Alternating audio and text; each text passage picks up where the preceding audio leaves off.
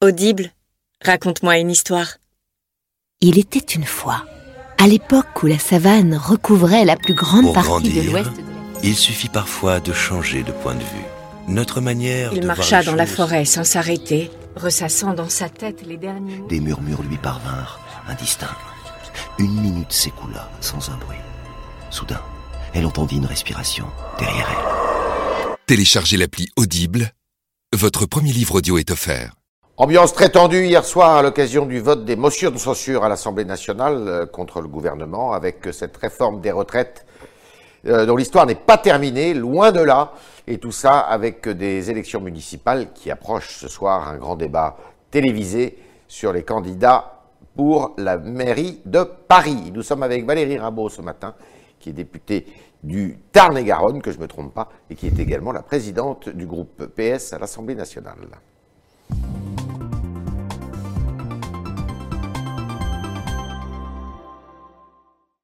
Bonjour Valérie Rabault. Bonjour. Alors, euh, nuit compliquée, euh, enfin fin de soirée compliquée, avec une ambiance très tendue, explosive à l'Assemblée nationale. Vous avez mis du temps néanmoins au Parti socialiste à vous associer à la motion de censure qui était portée par le Parti communiste. Alors, on n'a pas mis de temps à s'associer à quoi que ce soit. On a, Ouais. on a dit très clairement qu'une motion de censure avait vocation à censurer le gouvernement. Ouais. Que ça pouvait pas être le début du processus d'examen euh, du texte sur les retraites. Que ça devait clore un processus s'il y avait besoin de le clore. Donc, Ouais. il faut être un tout petit peu logique et pas vouloir faire de l'esbrouf quand il n'y a pas besoin d'en faire. D'accord. C'est pas une proposition, une motion de censure qui a été initiée par qui que ce soit. C'est, euh, on sait très bien qu'on n'a pas suffisamment de voix pour pouvoir en initier une, Ouais. donc on le fait à six mains. D'accord. Voilà. Et euh, ça ne veut pas dire que la, la gauche est pour autant euh, réunie, euh, d'accord sur tout. Ça veut rien dire du tout. Parce que vous n'êtes pas Chacun- d'accord avec le PC et Mais, LFI mais chacun, sur cette réforme. quand on fait une motion de censure, on met sa signature pour pouvoir déclencher le processus de la motion Ouais. de censure, mais chacun intervient. Moi, je suis intervenue un quart d'heure hier dans Ouais. l'hémicycle pour porter la voix de mon groupe. Vous avez fracturé le pays, dites-vous. Oui. Oui, je. Ça veut je- dire quoi? Les, les retraites est un sujet qui concerne tout le monde. Oui. C'est aussi une forme de sujet un peu anxiogène parce que quand vous êtes à la retraite, vous dépendez des autres euh, pour la pension que vous percevez. Mmh. Si un jour le gouvernement dit je vous revalorise pas, eh ben vous n'êtes pas revalorisé et vous perdez du pouvoir d'achat. Si un autre gouvernement dit je vous augmente la CSG, ce qui fait baisser votre pouvoir d'achat, vous êtes en fait soumis à ça. Vous avez beaucoup moins de possibilités que de se dire bah, je vais peut-être trouver un autre travail euh, par ailleurs pour pouvoir augmenter mon pouvoir d'achat. Mmh. Bon.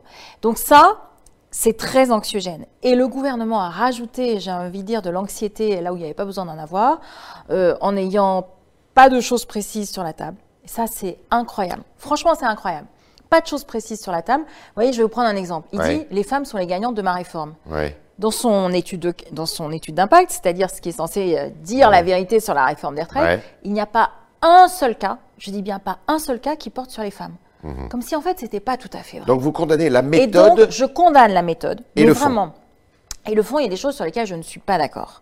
J'ai pas dit qu'il fallait pas faire une réforme, euh, contrairement Sur le principe de la réforme à point, vous étiez plutôt d'accord. Je dis, mais qu'on compte en points ou en trimestre, c'est une unité de compte. La question qui se pose, c'est qu'est-ce que vous en faites? Ouais. Et je ne suis pas d'accord avec ce que le gouvernement en fait. Ouais. Quand il dit euh, on veut fusionner tous les régimes, mais si les régimes ont été créés de manière différente depuis 40 ans, en partant d'un principe clair qui était de dire tout le monde a le droit à une retraite, c'est qu'il y a des raisons. C'est que tous les métiers ne se ressemblent pas. Quand vous êtes danseur à l'opéra, ben vous pouvez pas travailler jusqu'à 67 ans.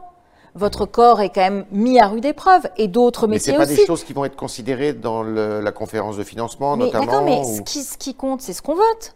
Ouais. Ce qui compte, c'est ce qui est dans le texte de loi, parce qu'il n'y a que ça qui est mis en œuvre. Pour l'instant, ça n'y est pas. Valérie Rabault, euh, quant à l'usage du 49.3, et d'ailleurs le Premier ministre l'a rappelé, la gauche en a beaucoup usé quand Mais elle était vrai. aux affaires. D'accord. Alors, Ça, vous n'étiez pas contre. Mais j'ai jamais dit que la gauche ne l'avait pas utilisé. Je dis Ouais. que hier, c'était une triple première. Mhm. C'est la première fois que c'est utilisé pour faire taire l'opposition. Non, c'est pas tout à fait la première En fois. première lecture. En première lecture. En ouais. première lecture, c'est la première fois. C'est la première fois qu'un texte est voté par 49.3 sans avoir été étudié dans sa totalité à l'Assemblée nationale, que Ouais. ce soit en commission ou dans l'hémicycle. Là, on s'est arrêté à l'article 26 en commission, mais il, en reste 39. 65, ouais. Il en reste 39, ça veut dire que les deux tiers n'ont pas été vus Mhm. une seule fois. Et enfin, c'est la première fois qu'un 49.3 est utilisé sur un texte qui concerne tout le monde. Alors vous allez me dire, la loi travail aussi, ça concerne tout le monde, sauf que ça portait sur les prud'hommes et que tout le monde ne va pas dans les prud'hommes. Par contre, la retraite, tout le monde Tout a une retraite. Alors, c'est un texte qui maintenant va, devrait partir, je dis bien devrait, parce qu'on en perd son latin, au au Sénat, après il va revenir à l'Assemblée nationale, ce qui veut dire que quand il reviendra, ce texte, ça sera encore le même, euh, la même tension, euh, parce qu'en plus l'économie va être euh, modifiée de ce texte, et en plus par la droite.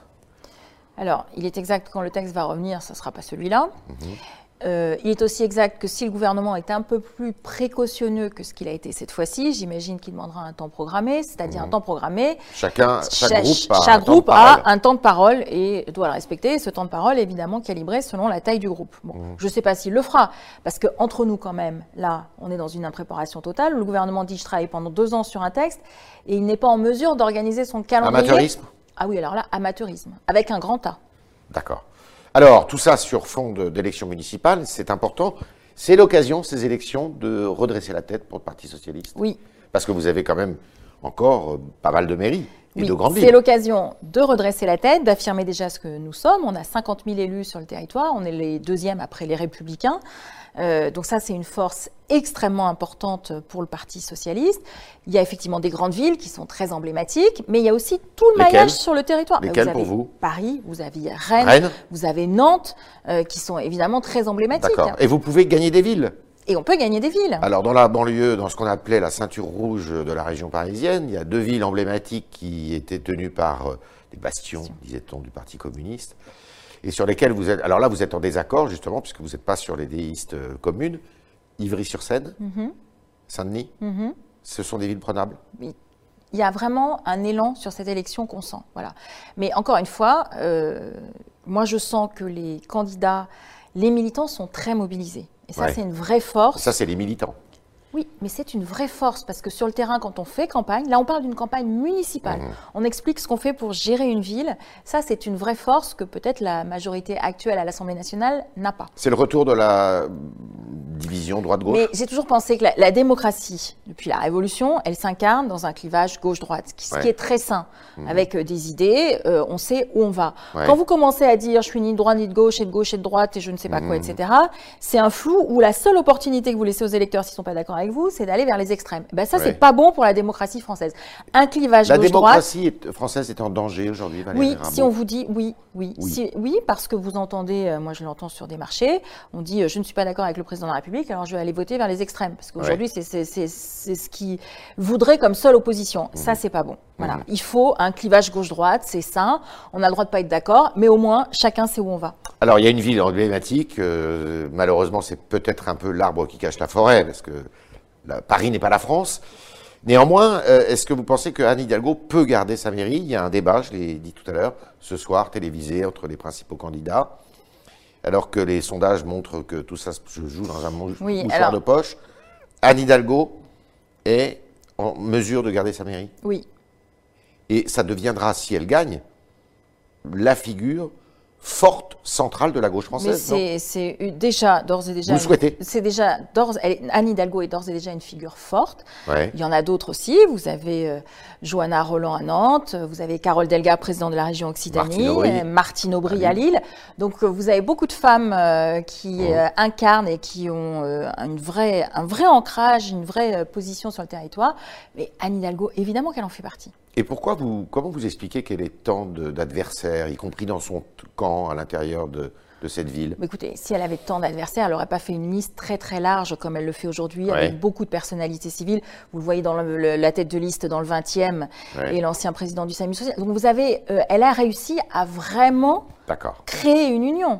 Alors, ce, ce retour euh, qu'on va peut-être voir à l'occasion de- des élections municipales du Parti Socialiste, est-ce que pour autant le Parti Socialiste a changé? Parce que ce retour, il peut se concevoir avec l'effondrement, même s'ils n'ont pas d'élus locaux, de la majorité actuelle, une espèce de mécontentement contre le président de la République et son gouvernement.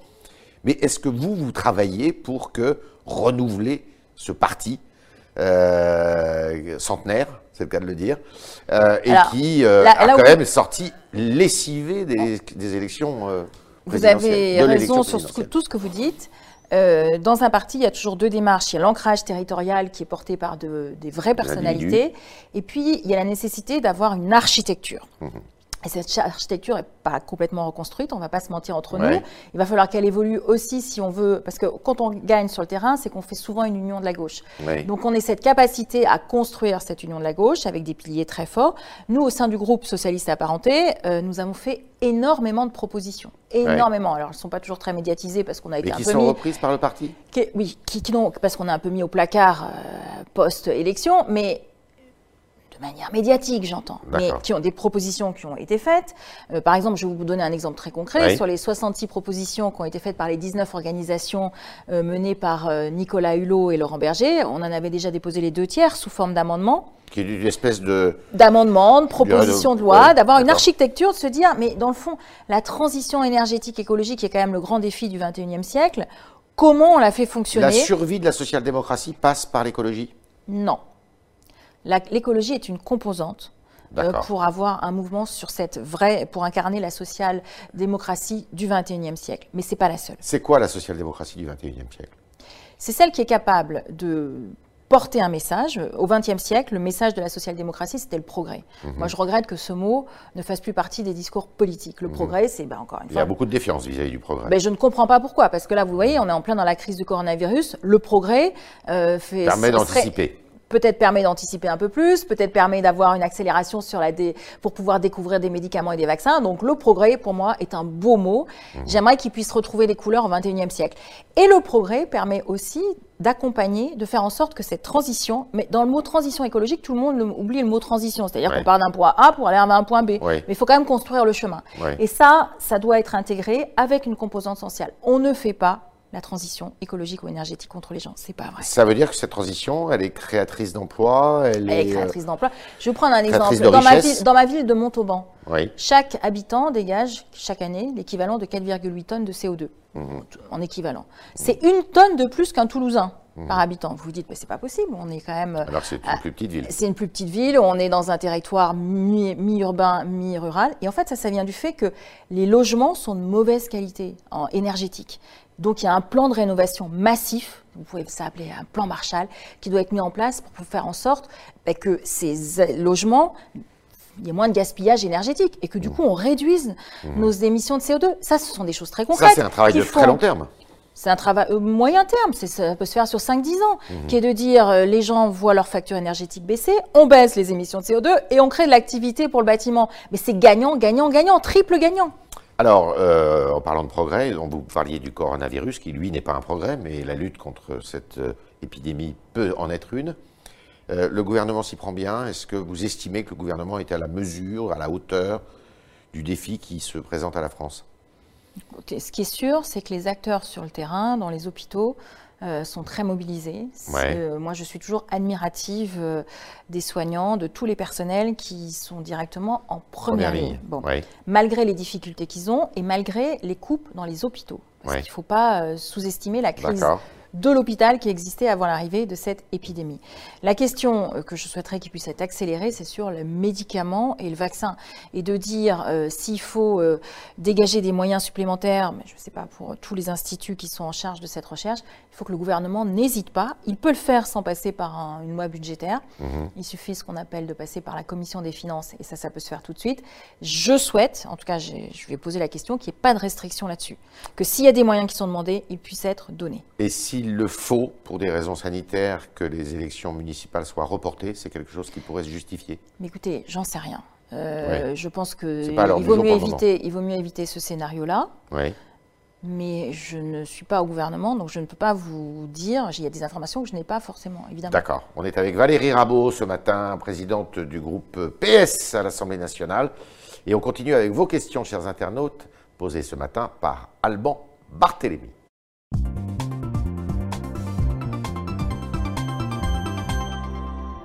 Bonjour Alban. Bonjour Yves et bonjour Valérie Bonjour. Rabault.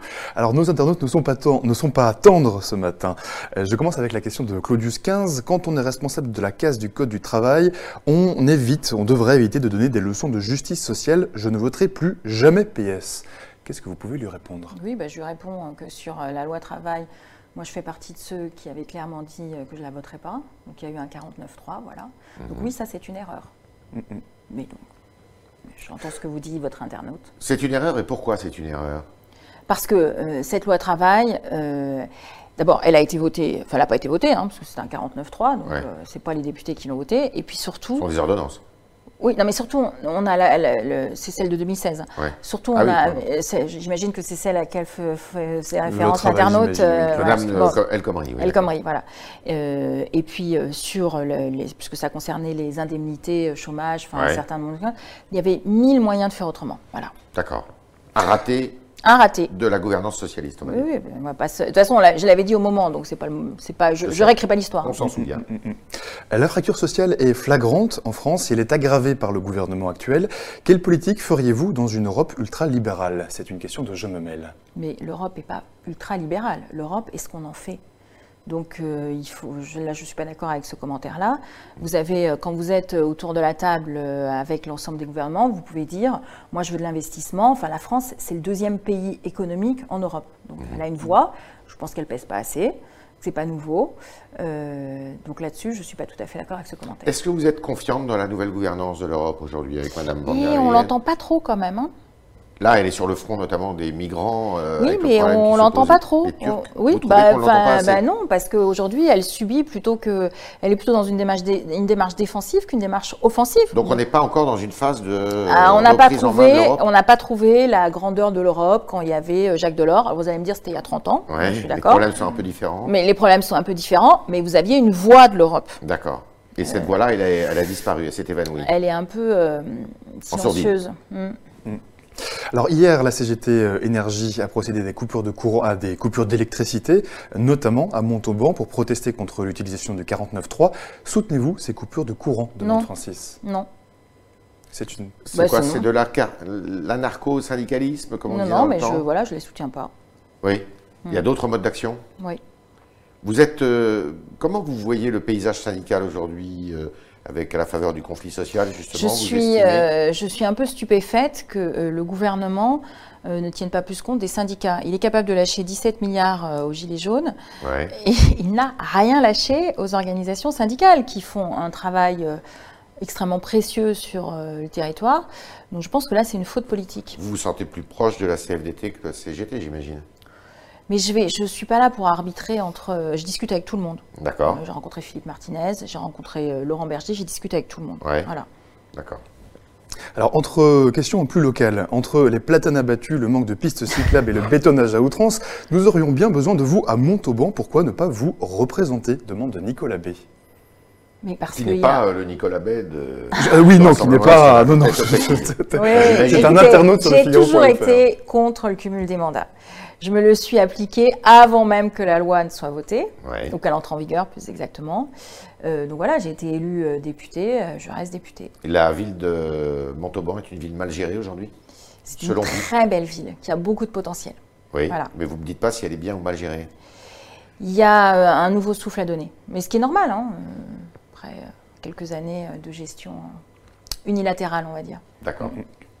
Et on revient à ce que vous, de, de ce dont vous parliez tout à l'heure. N'en faites-vous pas un peu trop sur le 49.3 nous demande euh, Marco. En son temps, Michel Rocard l'avait utilisé pas moins de 28 fois. Euh, c'est exact. Mais Michel Rocard l'avait utilisé sur des petits sujets. Euh, Il y avait Renault. Alors vous allez me dire Renault, c'est un gros C'est sujet. pas Enfin, un ça concerne. sujet, c'était l'ouverture du capital de la régie Renault à l'époque. D'accord, mais ça concerne pas tous les Français. Alors Mmh. tout le monde n'a peut-être pas, peut-être pas acheté une Renault. Par contre, les retraites, je le dis, ça concerne tout le monde. Ça vous concerne vous, ça concerne l'internaute, ça vous concerne vous. Mmh. Y compris euh, si vous êtes né, alors vous êtes sans doute jeune, mais à- à- avant 1975. Moi je suis né avant 1975, et ben, je, suis, je suis concernée par la réforme des retraites, contrairement à ce que dit le gouvernement. Ça concerne tout le monde. Ça, c'est une première. Une première. Et j'insiste là-dessus. Et en plus, le texte n'a même pas été examiné dans sa totalité à l'Assemblée nationale. Il y a des articles que personne n'a vus qui ont été votés sans que personne, enfin votés, euh, en tout cas hum, acceptés par le 49.3 sans que personne ne les ait vus. Ça, c'est une première. Donc non, j'en fais pas trop, je maintiens. D'accord. Dernière question. Une dernière question, euh, c'est la question de Sophia. Les socialistes ont été au pouvoir durant 5 ans et plus, ils ont déçu leurs électeurs. N'est-il pas temps pour d'autres de prendre la relève? Qu'est-ce que vous pouvez lui répondre? Ben, je réponds que de toute façon, ce sont toujours les électeurs qui décident. Donc euh, la réponse est en son pouvoir. Vous devez avoir un candidat socialiste à l'élection présidentielle de 2022. Euh, je souhaite qu'il y ait un candidat de rassemblement le plus large possible. Mais euh, s'il n'est pas socialiste, ça vous dérangerait? Ça dépend, on verra qui. euh, c'est pas euh, les, les choses se font sur une base euh, programmatique, d'un contrat. Enfin voilà, il faut que les choses soient claires. Oui. Le Parti Socialiste aujourd'hui, vous estimez qu'il est suffisamment incarné? Avec Olivier Faure? À Mais sa tête le Parti socialiste a toujours été incarné par beaucoup de personnalités, dont Ouais. Olivier Faure. Ouais. Tout à l'heure, vous citiez Anne Hidalgo, Martine Aubry, Johanna Roland. Carole Delga. Ouais. Il y a beaucoup de femmes, mais euh, vous avez aussi Boris Vallaud. Donc le Parti socialiste a des Parce personnalités. que certains. Bernard Cazeneuve. Oui, enfin, qui est quand même euh, assez loin de la vie quotidienne de la politique aujourd'hui. si vous regardiez euh, vraiment tout ce qu'il fait comme déplacement chaque semaine pour Vous aller soutenir des candidats. au premier plan? Mais moi, je suis très proche de lui. Euh, je considère que c'est un homme d'État qui, dont on voit hein, qu'il a vraiment tenu l'État dans des moments très difficiles pour la Ouais. France.